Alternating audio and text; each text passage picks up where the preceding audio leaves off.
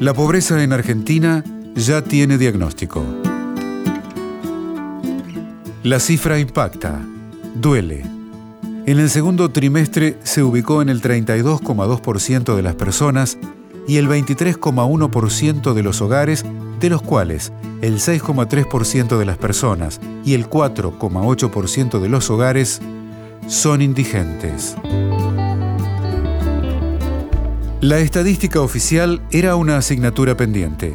El INDEC no suministraba números oficiales desde 2013. Jorge Todesca, titular del organismo, explicó el significado de estos porcentajes. El 32% de pobres incluye un 25,9% de pobres que no son indigentes y un 6,3% de pobres que sí son indigentes. O sea, no es 32 más 6, sino que los 6 están incluidos. Es una precisión aritmética, no cambia la dimensión social del fenómeno. Y después, la manera en que esto se calcula es comparando los ingresos medios que se han relevado a través de la encuesta permanente de hogares, esta encuesta en 27.000 hogares, con dos canastas. Una que es la canasta básica alimentaria, que es una canasta que llamamos normativa, o sea, está fundada en los hábitos de la población, pero reuniendo unos ciertos requisitos calóricos. La población cuyos ingresos no alcanzan a cubrir esa canasta básica alimentaria es caracterizada como indigente. Ante la emergencia, la ministra de Desarrollo Social, Carolina Stanley, fue contundente.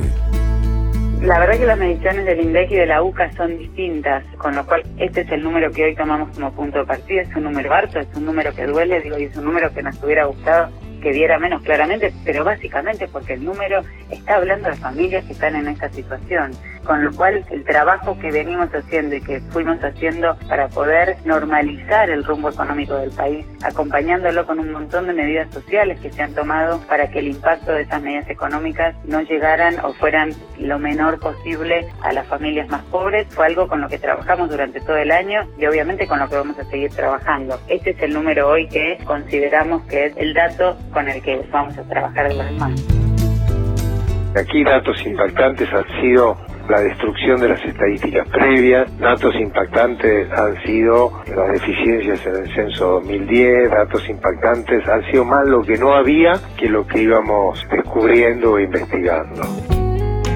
La nueva metodología para calcular la pobreza es más exigente para definir el mínimo a partir del cual una persona es pobre o indigente lo que implica un incremento del porcentaje de personas en esa condición.